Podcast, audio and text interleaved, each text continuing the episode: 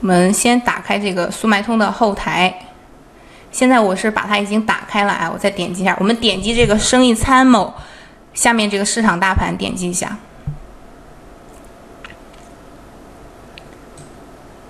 好，我把这个拉大一点，大家就可以看到了。好，这里呢有现在呢是有一个访客指数，然后还有这个浏览商品数啊、商品浏览率啊、客单价等等。那在本节课呢，我们主要是用到访客指数这个数据，其他的这些数据呢，就是之后的课程中我们用用到的话，再给大家去讲。这节课呢，我们先来了解这个访客指数。好，比如说咱们现在就是想要去做女装这个类目，我打开让大家看一下啊。你看女装下面呢有这么多二级类目，你看这么长，你不可能说所有的你都去做，对不对？我们肯定是要重点的挑选几个，然后把我们的主要精力放在这些比较大的市场上面，不可能说所有的面面俱到我们全做了。好，大家也可以看到啊，这有些呢。它的这个类二级类目就很准确了，你看到半身裙，还有这个假皮衣，什么成衣礼服呀，二级类目下面就没了。然后有些呢，它是还有三级类目，甚至呢，有些呢，它还有四级类目。然后我们在查询它这个访客指数的时候呀，就是你一定要查到它最下面的那个类目，我就随便点一个啊。你看这个是到了它的三级类目，下面没了，我们一定要点击它最下面那个类目。如果它有四级类目、五级类目。你就点到它的四级类目、五级类目，那这样的话，你看的数据肯定是比较准确的。如果你单单看女装这个连衣裙这个，你，抱歉啊，说错了。如果你单单看女装这个访客指数，看这个数据，它肯定不够全面，因为它下面还有很多，对不对？然后你具体的查到哪一个细小的类目，看它的这个访客指数怎么样，这样的数据才是比较准确的。好。然后我们一般查询数据的时候啊，这里有这个日期，把它放大一点，让大家看一下。我们一般呢去就是多选，多选几天的，选七天的，它比较有代表性。然后你如果你选一天的话，太短了，这个数据可能具有偶然性。我们选七天的。我现在让大家看一下我做好的一个表格，它是怎么样的。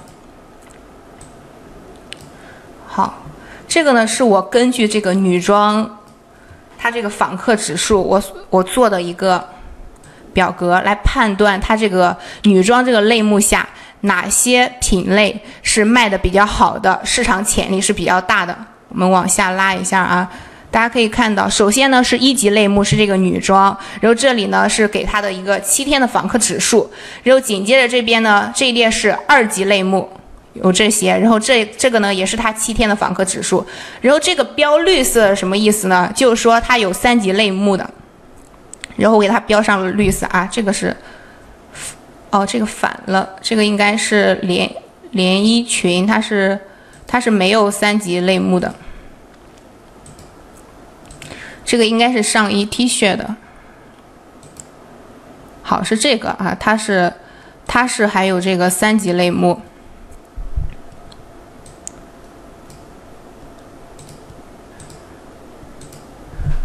好，这边呢就是三级类目的这个数据。我们通过了把这个数据分析出来，然后可以看到它具体的这个七天的访客指数是怎么样的。那通过这样访客指数的一个对比呢，我们就能初步的判断出哪些品类它的市场潜力是比较大的。假如说咱们现在要做女装，你看上面这个连衣裙和这个 T 恤，它们都是，嗯，五十三万左右这样一个访客指数是比较大的。肯定是可以，你可以首选作为你首选的一个。然后下面这些女士套、女士套装呀，到这里这几个是三十多万的，这个访客指数也是很不错的，也挺大的。然后再往下呢是这个二十万以上的，然后再往下的这些数字可能就比较低了。但是这几个十几万的啊，十几万的这几个，并不是说它的那个呃数字。